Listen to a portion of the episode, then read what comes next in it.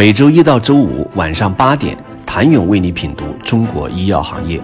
五分钟尽览中国医药风云。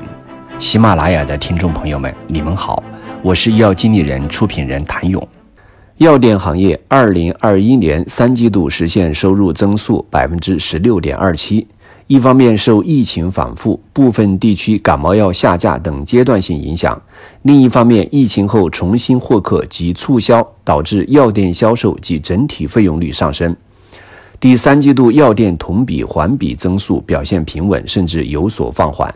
以大森林为例，三季度虽然收入增速环比提升，但利润端明显承压。大森林单季度营收和规模净利润分别实现。四十三点二一亿元和一点七三亿元，同比分别增长百分之二十一点零八和下降百分之三十六点五九。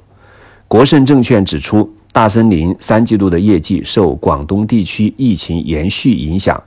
新开店增多及线上投入阶段性拖累。虽然短期内行业业绩承压，但从中长期来看，集中度提升、处方外流的趋势不变，药店龙头有望保持高速增长。自二零一七年开始，零加成、两票制、带量采购以及药店分级分类管理等政策环境的变动，导致单体药店及小型连锁药店的生存环境恶化，提升了药店行业集中度。近期，商务部发布关于“十四五”时期促进药品流通行业高质量发展的指导意见，明确到二零二五年，行业要培养五到十家零售额超五百亿的医药零售连锁企业，药店集中度有望进一步提升。中信证券认为，即使是悲观情况下，医药电商与药店在三到五年内也不会有直面的竞争。处方药外流的趋势不可逆，加之国家鼓励民生普惠的顶层医疗政策改革方向，药店无疑成为线下渠道最核心的支撑，有助于药店龙头连锁长期受益。今年前三季度中，中药生产指数板块公司营收总收入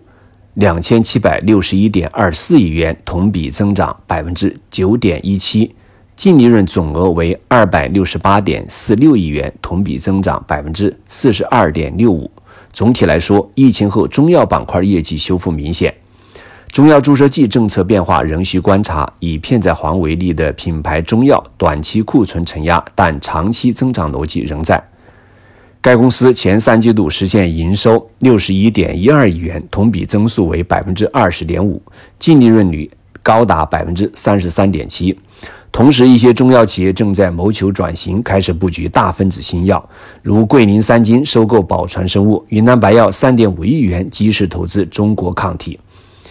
坤药集团投资维利智博，九芝堂十亿元投资科信美德。此外，亚宝药业、步长制药、天士力、康源药业也都积极布局大分子新药研发。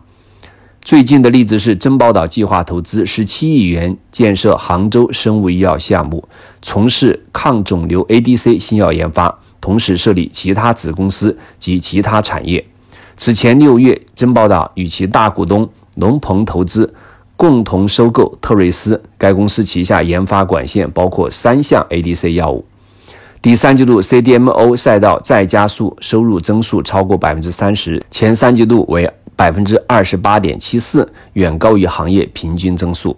其中，凯莱因、九州药业、浩源医药前三季度收入增速超过了百分之四十，药石科技、博腾股份这一增速超过百分之二十，普罗药业增速约百分之十。CDMO 业务的增长得益于国内创新药研发持续的投入，国内鼓励创新政策频出，掀起研发热潮。而上市许可人政策出台，让 CDMO 企业更多分享到创新药浪潮红利。其中，生物药 CDMO 是未来趋势，包括凯莱因、九州药业、博腾等公司都在布局此方向。而从全球产业走向看，CDMO 业务正在从发达市场向中印这两个新兴市场转移。综合技术能力和成本两方面考虑，中国相比印度更具有承接优势。如果说 CDMO 业务增速明显，CRO 的业务增速更明显且持续。CRO 行业第三季度增速相比上半年略有下降，但仍保持超过百分之三十五的高速增长。二零二一年前三季度收入平均增速达百分之四十一点八四，持续明显高于医药行业。其中部分细分赛道龙头则实现了更快个体增速，板块整体持续高景气。药明康德二零二一年前三季度同比增长百分之三十九点八，实现营业收入一百六十五点二亿元。泰格医药二零二一年前三季度实现营收三十三点九五亿元，同比增长更是达百分之四十七点五八。作为协助制药企业降本增效的利器，CRO 是药企项目推进过程中必不可少的参与方。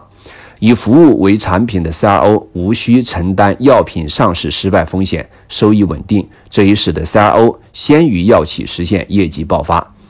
在医药创新浪潮持续翻腾、研发外包渗透率不断提高的趋势下，CRO 行业市场增速仍然可观。谢谢您的收听。想了解更多最新鲜的行业资讯、市场动态、政策分析，请扫描二维码或添加医药经理人微信公众号“医药经理人”，医药行业的新闻与资源中心。我是谭勇，明天见。